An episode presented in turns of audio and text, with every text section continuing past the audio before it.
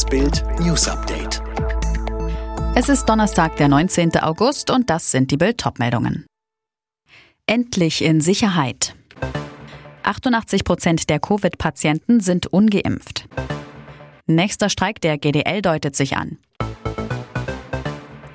Als Sonja Tahir am Frankfurter Flughafen landet und wieder in Deutschland ist, bricht der ganze Schrecken, den sie in Kabul erlebt hat, aus ihr heraus. Sie weint und schluchzt, ich habe so schlimme Sachen erlebt. Was vor drei Monaten als Verwandtenbesuch begann, endete für die Zahnarzthelferin aus Essen als Horrortrip. Sie sagt, zuerst saß ich in Kabul fest, weil mir dort meine ganzen Papiere geklaut wurden. Mein Chef in Deutschland war bei der Botschaft, hat ein neues Visum für mich beantragt. Grund für die Reise? Sonjas Mutter war schwer erkrankt. Da reiste die Zahnarzthelferin mit ihrer Tochter Jasmin nach Kabul. Dort wurden Mutter und Kind von der blitzartigen Einnahme der afghanischen Hauptstadt durch die Taliban überrascht. Sonja T. und ihre Tochter bangten um ihr Leben. Der Grund, die Taliban wollten das Kind töten. Wie beide es schließlich nach Deutschland schafften, lesen Sie auf Bild.de. Die meisten Covid-Kranken in deutschen Kliniken haben nach Angaben eines Intensivmediziners keine Corona-Impfung. Der Kölner Intensivmediziner Christian Karaginiatis sagte den Zeitungen der Funke Mediengruppe, es gäbe aber auch Fälle von geimpften Corona-Patienten in stationärer Behandlung. Aktuell haben wir in Nordrhein-Westfalen 12 bis 13 Prozent der Covid-Patienten in den Kliniken mit Impfschutz. Diese Quote würde auch der bundesweiten Quote entsprechen, sagte Karaginiadis. Die Mehrzahl werde auf den Normalstationen behandelt, einzelne Fälle gäbe es aber auch auf den Intensivstationen. Bei den stationär behandelten Menschen mit Impfdurchbrüchen handele es sich nach seiner Erfahrung etwa um Patienten mit eingeschränkter Immunantwort, etwa als Folge einer medikamentösen Dämpfung des Immunsystems.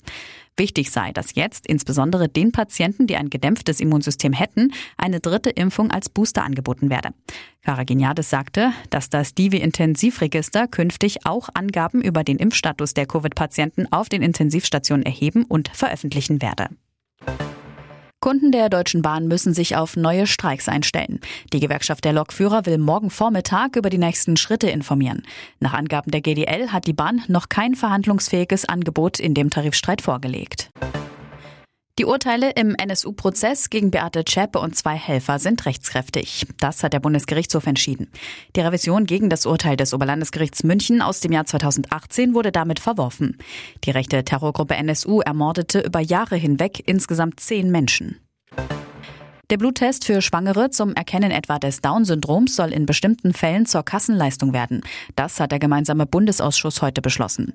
Schon im Frühjahr hatten verschiedene Verbände die anstehende Entscheidung scharf kritisiert. Knapp zwei Jahre nach dem Einbruch in das Grüne Gewölbe in Dresden ist ein sechster Tatverdächtiger geschnappt worden. Damit sind jetzt alle Hauptverdächtigen für den Juwelenraub gefasst. Auch bei dem 23-Jährigen handelt es sich um ein Clanmitglied. Alle weiteren News und die neuesten Entwicklungen zu den Top-Themen gibt es jetzt und rund um die Uhr online auf Bild.de. Fitbook hat einen neuen Skill, mit dem du in nur 10 Tagen fit wirst. Ganz einfach zu Hause mit nur 10 Minuten täglich. Sage jetzt Alexa, öffne Fitbook.